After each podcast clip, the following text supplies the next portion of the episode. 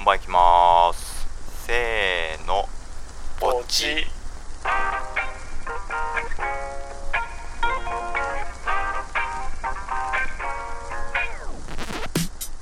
181センチ63キロ笹香です。ベビーフェイス小西です。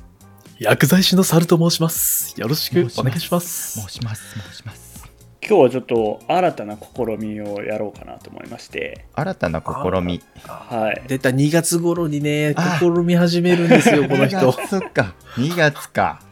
試みの男。あの、まあ、今まで雑談番組してきたんですけど、うん。はいは意外と我々こういう話してこなかったなっていうので、うんうんうん。えー、時事ネタ？ジジ時事じゃない。いや、ジジイネタ。ジジ時事いっぱいありますよネタですね。確かに猿得意分野ですよ。猿のね、分薬局にはジジイとババアがいっぱいいると思いますけもど、う平均年齢後期高齢者ぐらいのあれですから。ジジイじゃゃなくてジジですね。うんうんあのまあ、最近起きてるニュースとかあ、自治ネタ。あーはいはいはとかにこう触れて、うんみんなこうどういう意見を持ってるのかとか、うんうんうんどんな風に感じてるのかっていうのをね、い。はいはい。社会派ですね。うん。うん、まあまあそれをこうね楽しく会話できたらなと。意外とこういう話してないじゃないですか我々、全然しないね。うん、疎いですから、猿なんか。確かに僕も疎い、なんでこうね月1ぐらいやってうん。その月に何があったかっていうのをね、うんうんうん。振り返れたらいいかなと思いますんで、えニュースコネクトですか？ニュースコネクトニュースコネクトほどこう固くは喋れないんでね。ああ。はい。あの詳しく知りたい方はニュースコネクト行っていただいて、うん。うん。あこんなことあったなっていう振り返り。もう2024年1月終わりましたけれども。うん。うんうんだいぶ濃い1ヶ月でしたから。ああまあね始まりがねはあだいぶ。そうそうですね。じゃあ早速その話からいきましょうかね。うん。はい。あの石川県能登地方を震源とするマグニチュード7.6の地震が発生したと。うんそうだね。しましたね。いうあれですけど皆さんどこで過ごされてました？笹香はあれか全然地震感じてない。感じてないね。福岡に？うんその時はそうかな。そうだね。猿は？はい。あー猿はちょうど実家に行って千葉で、うんうんあのーなんだ、リビングというか今で飯食ってる時ぐらいだったかな。感じた揺れはあーかで、なんか揺れたなとかって思ったんだよね。うんうん確か。揺れた気はする。で、テレビが大騒ぎ始めたんですよ。そうだよねめちゃくちゃ叫んで、キャスターさんがね。うん、あね NHK のキャスターさんだったかな。そうそうそう。逃げてください！そうそう。すごかった。それ話題になってたよね。そうなんだ。俺それ知らないわ。もう、吠えてた。いやでもめっちゃ大事だね可能性があります、うん。みたいなもう。ああ、いや、これ学びだなと思って。マジでそうだよ。だって311の時だってさ。そうそうそう。だそれが活かされ、そこからだと思う。いやーマジでそれ大事だよな。あれだけ本気のトーンで、あの、その日、帰ろうとしてたんで、夜。うんうんうん。おおちょっとアクアラインは通るのやめとこうと思って、アクアライン通るのやめました。おおー。じゃあ別ルートで書いたまた揺れてね、橋がどうこうなったら嫌だなと。確かに、はいはいはい。そう、あの別ルート、そう、東京湾沿いに千葉から山梨のぐ方に帰るっと回っきました。て。これもちょうどね去年あの震災の話とか。うん。あの防災かの話をさつあがてね。うん。確かに。いまだにこう避難生活は続いていると。うん。だよね。すごいよね。急に家がなくなっちゃうっていううん。状況ですから、いやーね、山梨にいる身としてはね、朝我が身状態だからね、これはね。でもまあ富士山の場合はちょっと事前の予兆があるとは。富士山はだいたい1ヶ月前に噴火することがわかるからうんちゃんとそれ避難の警告が出た時にちゃんとそれを聞いて、うん、移動すれば大丈夫。地震でどうこうというよりは噴火の打撃がでかいもんな。そうそうそうそう。というまあ地震がありましてうん、それでそねの次ですね、うん。えーなかなか落ち着きませんでしたね。羽田空港であ日本航空機と海上保安庁機が衝突炎上しましたが、えー日航機の乗り、えー乗員乗客379名は全員脱出はいはい、はい。しましたと。そこが称賛されたやつね。うん。それもあれだよね。その NHK の「逃げてください」もそうだけどうん、なんていうんだやっぱり誘導側のああそうね。そういったパニック状功態の績というか。中でもうん。あったな。いろんな意味で炎上してたよな、本当に。うん。誘導側の賞賛もありつつあとやっぱそれにこうちゃんとルールを守った乗客っていうのも、ああそっか。うん、素晴らしいって言われてましたね。はい。でもやっぱこの2日連続はちょっと、うん。ショッキングだったうね。ん、まあだから多分そそれこそさその海保の飛行機もその災害があったからなんだろう出てたわけじゃん。ね救援物資届けるだのなんだの、ね、そう。そうです。うん、だからまあ言ってしまえばまあ二次災害みたいなもんで一回やっぱ多分そういう災害が起きたらそういうちょっと臨時のなんかいつもは想定してなかったことが起こるっていうのは、うんうん。結構頭に入れといた方がいい事象だと思う。結構偶然とかではないと思うんだよね。今後も起こり得ることだなと思って。う、ん、ここはちゃんとなんだろうな。あ偶然運悪かったねじゃなくてそういう構造になってると思うから。うん。はあ、はいはいここはリンクして覚えておいた方がいいんじゃないかなとうんうん、確かに。思ったけどね。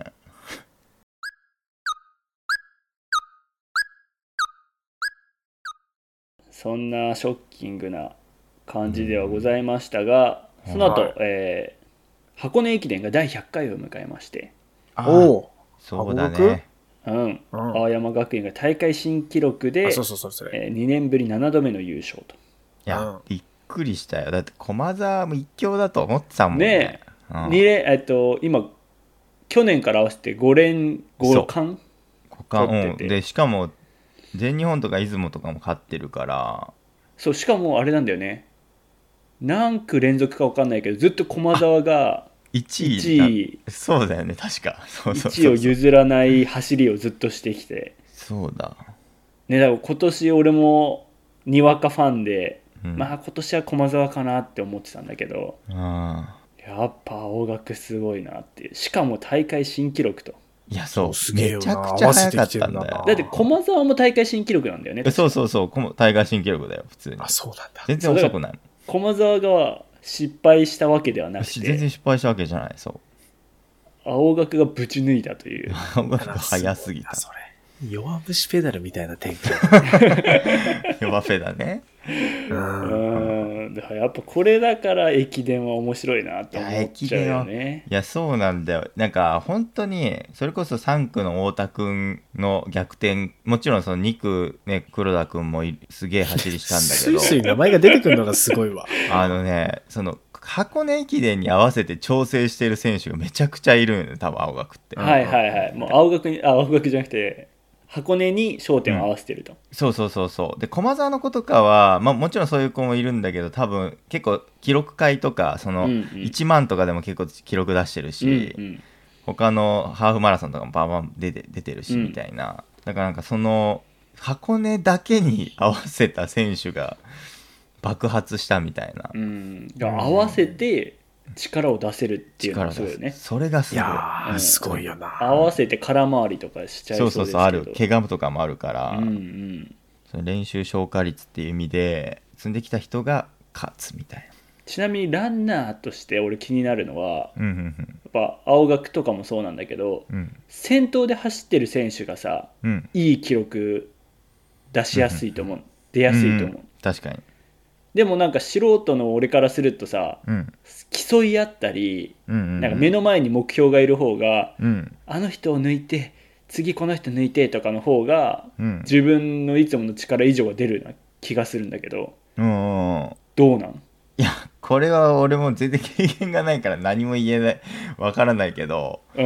おやっぱり一番トップに対する声援はやっぱ一番でかいんじゃない？と思っあた、あうんはいはいはいはい。確かに。えー周りの声は大きいな。路上のね路上のそうとかは絶対大きいなと思うからなんか一番気持ちいいよく走れるんじゃないかなとは思うあと後ろにずっと監督がついてくれるのがやっぱなんていうのでかいかもしれないああ、車がね、そう並走してるよね。ただ混んじゃってるところで集団走してると車も混んでるから、とかってもあるけどそのトップとか独走してたりとか2位でパーンって離れてるとやっぱり車が後ろについてでなんかこう声かけ区間みたいなので結構的確な声かけができたりとかうん。もするかもそういうのも要因なんだろうなと俺は勝手に思いながらもあれはまあ先頭を走ったことがないから そうね。ここで聞くあれじゃなかったってことだよね、結論ね。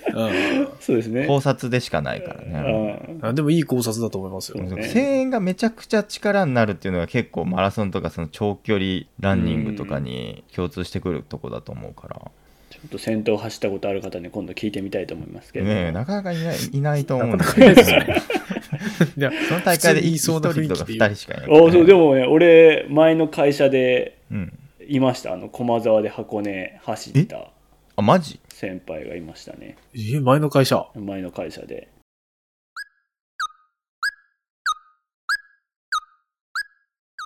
そんなのもありまして、うん。えーちょっとまだまだ年始ですよ。明るくなりましたけど、まあ、これいまだにちょっとねあの話題になってますけどあのパーティー裏金事件、ああ、はいはいはい、はい。何ですか政治裏金問題ね。そうそうそうそう。あであまあ議員さんが、あ、はいはい。えー逮捕されたと。うん。自民党のね、幹部もだいぶ更迭されましたよね。うん。これも結構私はショッキングでしたね。なんかまあ別にこういうことってあると思うんだよね。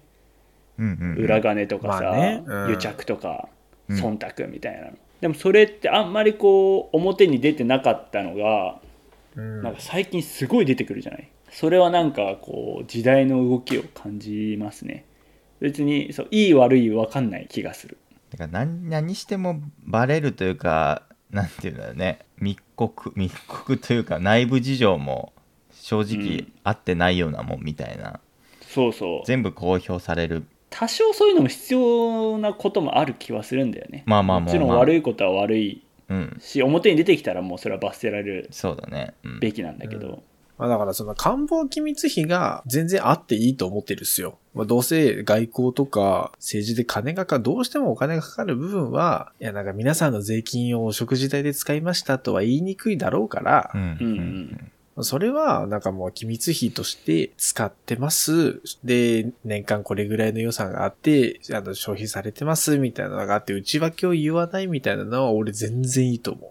うん。そう、まあ、あの、いいよいいよ、日本のためになることやってんだったら、まあやってくれって感じだけど、うん。話題に上がってる部分は、その、各々が裏金を持って、うん。どう使ってんのかわかんないみたいな感じだから、で、人によっては、あの、もう長年の幹部クラスの人はもう何年間で何億っていう額を持ってたけど、じゃあそれは何に使ってたんだみたいな。っうん。ていうのとかは、まあ確かに、まあ、いい印象は受けないよね、と。思ううんそれは党を代表して何かしてるとか、党のために何かやってんだったら、党から出た、うん。なんか機密費として使ってくれよと、なんか思うかな。うん。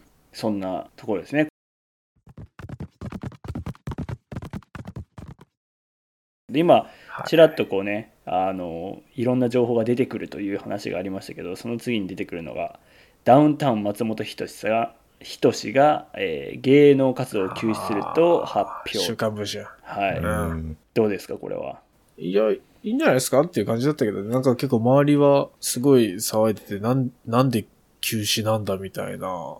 え、うんうん結局休止したの？休止してますね今してますよ。継続中です。だからもう今テレビからまあ収録済みのものは流れてるけど、時間差はあれば。あーそういうことかうん。新しいのにはもう今出てないですねそうそうそう。え。探偵ナイトスクープどうなったの？まあちょっとその探偵ナイトスクープを気にしてる人は一回置いといてですね。うん。まあ、猿、猿的には探偵ナイトスクープ別にいいんじゃないですかみたいな。うん。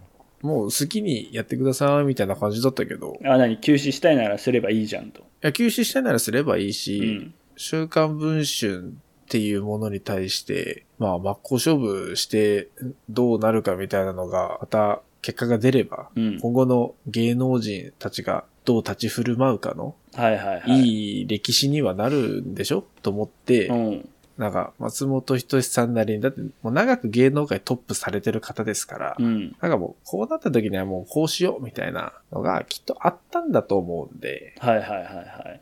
別になんかもう周りがとやかく言う必要ないかなって、もう当事者たちがうんやって、結果どうだったかで戻ってくりゃいいかなと思うから、なんかその、説明が足りないとか、はいはいはい休止すべきじゃないだとかう、ん。周りがとやかく言うのはちょっと意味がわからんなって思いますね。ほう。なんか聞こえてくる声としては、やっぱこう、まっちゃんがテレビで見れなくなってしまったわけじゃん。こういう報道のせいで。うんうんそれが嫌だっていうのはあるけど、うん。そ、それも意味がわかんない、猿からすると。ほうほうほうほう。それは、あれです。何？一視聴者として猿は別にまっちゃんがテレビからいなくなることに対してはまあ何とも思わないと。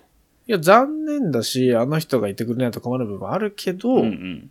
でもそれは、そのあなたのエゴの押し付けですから、なるほどね。見たいっていうのは、はいはいそもうこれは松本人志さんがどうしたいかなので、うん、うん。そんなわがまま言ってられて松本人志さんそんだけ好きなら松本人志さんの意見を尊重して自由にやらせなさいよとは、もうこっちは戻ってくるのを期待して待つだけですよ。いない期間はもういない期間で受け止めるしかない。おいないものをね、なんかいないのが残念だ、出てほしいとかっていうのは、ちょっと大角が違うんじゃないですかって思っちゃいますーね。でまあ戻ってきてほしいなというのは。いやもう当然ありますよ。うん。うん。なるほど。うん。笹川は何か意見ありますか？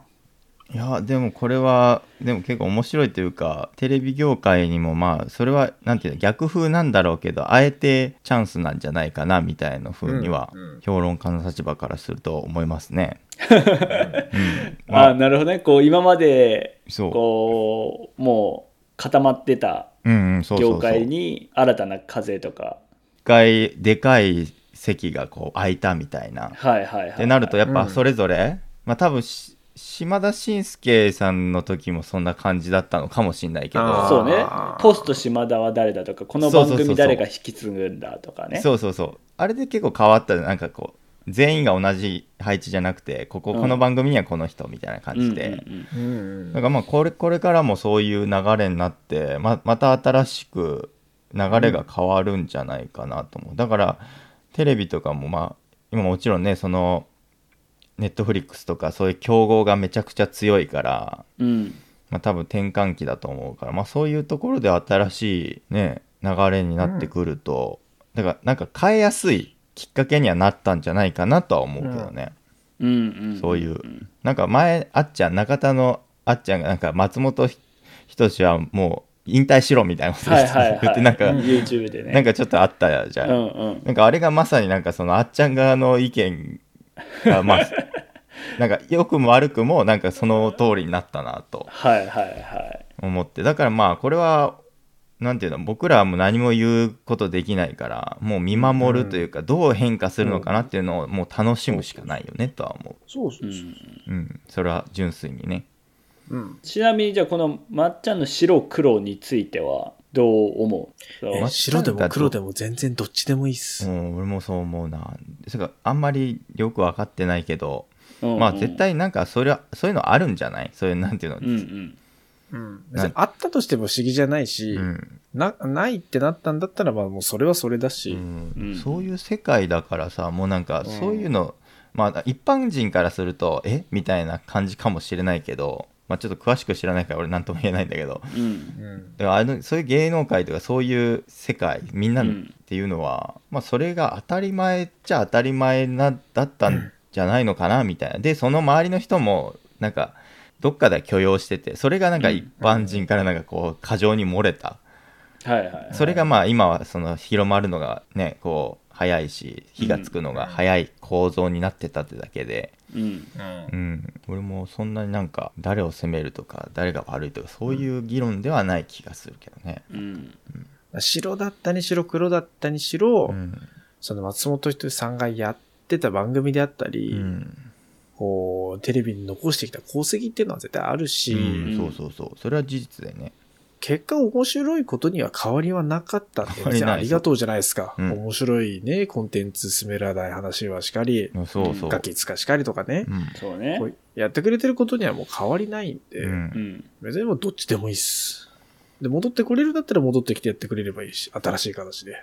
いやね、うん。そう。いや、で、松本さんもいつ引退してもいいと思ってるってね、うん。あの発言されてらっしゃるんで、そのまま引退ってなったらもうそれはそれでうん。いいし、うん白な上で引退でも黒な上で引退でも。なんかめちゃくちゃな意見かもしんないけどなんかさ正直なんか普通のこと経験してたらあんな面白いわけなくねと思ってしまう俺もいる。ああ、まあね。うんうん、なんかやっぱりむちゃくちゃなこと経験してこそなんていうんだろう人を超えた面白さというかまあうん歌、アーティストとかも結構同じだと思うんだよねその歌詞どうやって書いたんみたいなうん歌詞ってやっぱすげえ経験があったと思うんだよね、うんまあ人には言えないようなとか、うん。うんまあだからそういうのを含めてまあ人間臭さというかうんっていうのはあると思うからなんかそれを全員なら右へ習えみたいな感じに揃えるのはどうかなとは思うけど。そうね。でもそれでいくとよくあるのがやっぱこう薬物とかわかんなん。なんか犯罪を犯した方のの作品はさうん。上映しませんとかああはいはいはいはいはい。配信停止するとかあるね。そういう動きもあるじゃん。うん。だそこはむずいよね。そうだね。あれは完全に俺はもうスポンスポンサうんうん。ーのだと思うけど。だから別に、まあ見せ方っていうところだよね。そうそうそう。本当に人間としてなんかその人をこうなんていうの全全拒否してるわけじゃなくて多分そううん。いろんな関わってる人たちの、を全員全部取りまとめるとまあじゃあこれ放映しない方が一番いいさ手かもねっていうふうになってるんじゃないかなと思うけどね、まあ、一番こう波風立たない。そうそうそうそうそうそうそう、うん、政治的というか、うん。う、ね、本当最低限のの対策みたいな。一種こう SNS の普及もそうだけど、うん、やっぱそういうこうテレビの人とか、うん。まあ、プロ野球選手でもいいですけどこうセレブリティと一般人との境界線がなくなっちゃったっていうのが大きい気がするよね、そうだね。確かに。それはあるな。そういう人たちがねそういうのをしてても別に我々からしたらアウトプットが良ければうん。そうそうそう。いいと思ってたけど、そうそうそうそうそう。うん、本人が良ければそれでいいっていう感じですかね。そうです。本当そんな感じ。あとはちょっとまた重いニュースが続きますけれども、まだまだありますか。これはどこだ？トヨタ自動食器。ダイハツの事件か。そうそうそうそうそうそう、うん。まあ不正があったと。であうん。の国内外10車種10車種の出荷停止を決めたと。なんかダイハツがいろいろちょろまかしてたっていうね。ああはいはいはいはい。試験データみたいなのなるほど。あそっかそっか。あ安全試験データのやつか、うん。ああはいはいはいはいはい。親会社トヨタですから。うん。これいかんっすね。そう。これもまあでもねノルマとかうんうんうんすごい短いサイクルで新製品を開発しないといけないみたいなうんうん状況の中でこう起きてしまったと。そりゃそうだよね。誰かにしわ寄せがいってそれを一気に伸ばそうとした結果やっぱそういうねどっかでねじれというか起きるんだもんね。これがでもね本当日本を代表するうん。企業で起きてたっていうのがちょっと残念です残ね。念ですよね。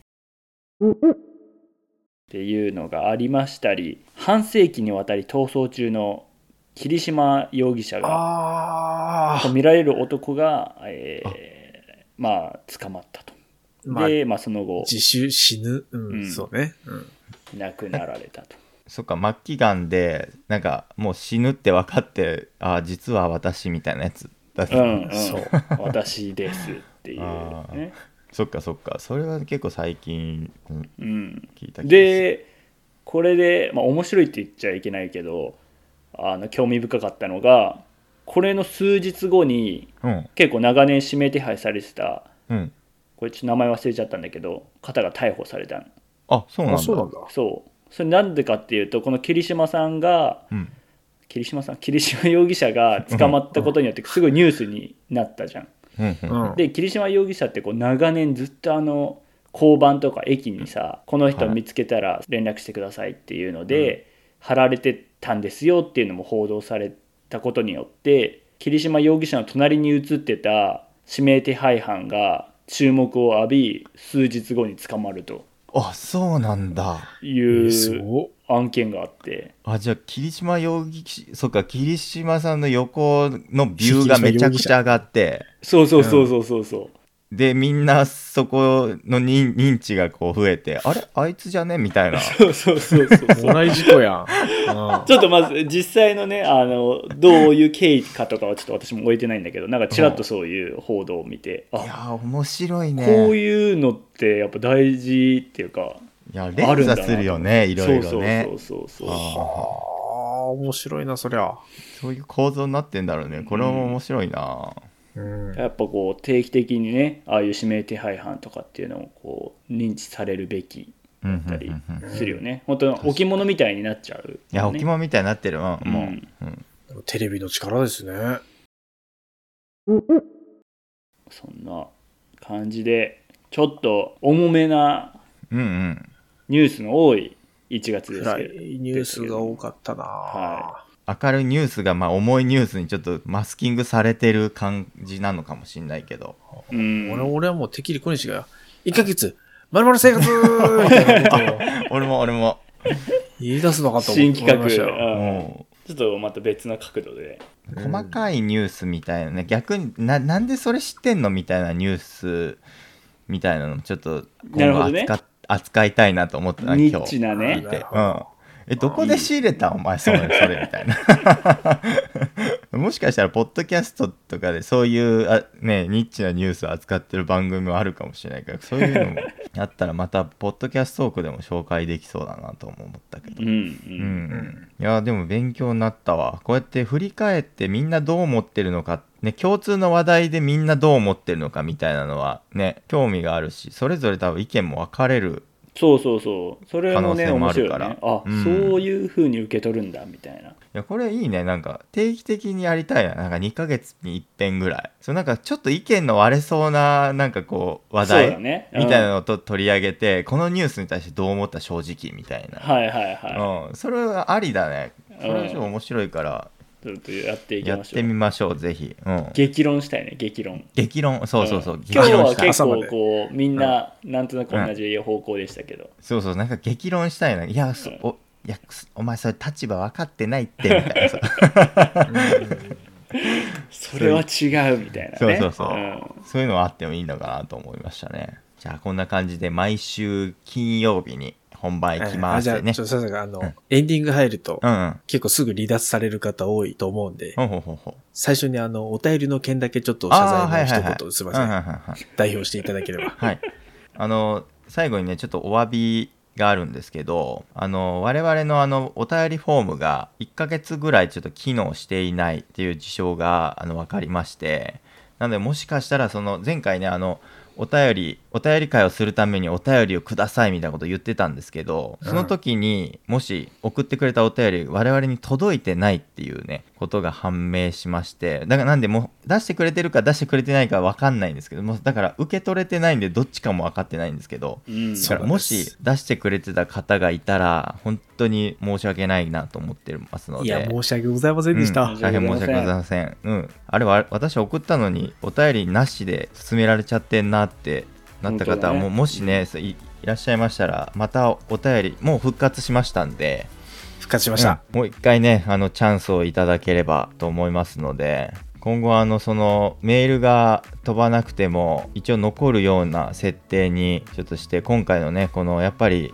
再発をしないようにというところで対策をしましたのでぜひまたね今後ともお便りはい。送っていただければなと思います。よろしくお願いします。はい、思います。よろしくお願いします我々、毎週、別番組で火曜日にですね、うんポッドキャストトークという音声番組を紹介するポッドキャスト番組をやっております。そちらの方でいただいたお便りも、こちらでよ、ねうん、読むことが多いので、えー、まあ本当ね、お便り出してたって方がもしいたらめちゃくちゃ申し訳ないんですけど、うんまた改めて、えー、そちらの番組とお便りの方もよろしくお願いします。はいあちなみにお薬目安箱。そうおはい薬目安箱に関しては、あの別のシステム使ってますのでそちらは届いてますで今ねありがたいことにいついただいてますのでそちらの方はしまたあの次回のお便り会で取り上げさせてもらいますのではい。楽しみにしておいてください、最後に我々 X やっております。ハッシュタグ本番キャストまたは本番行きますで検索、フォロー、コメントのほどよろしくお願いいたします。お願いしますお願いします。では最後まで聞いてくださってありがとうございましたまた次回の本番いきますでお会いしましょうさようならバイバイさようなら。バイバイ。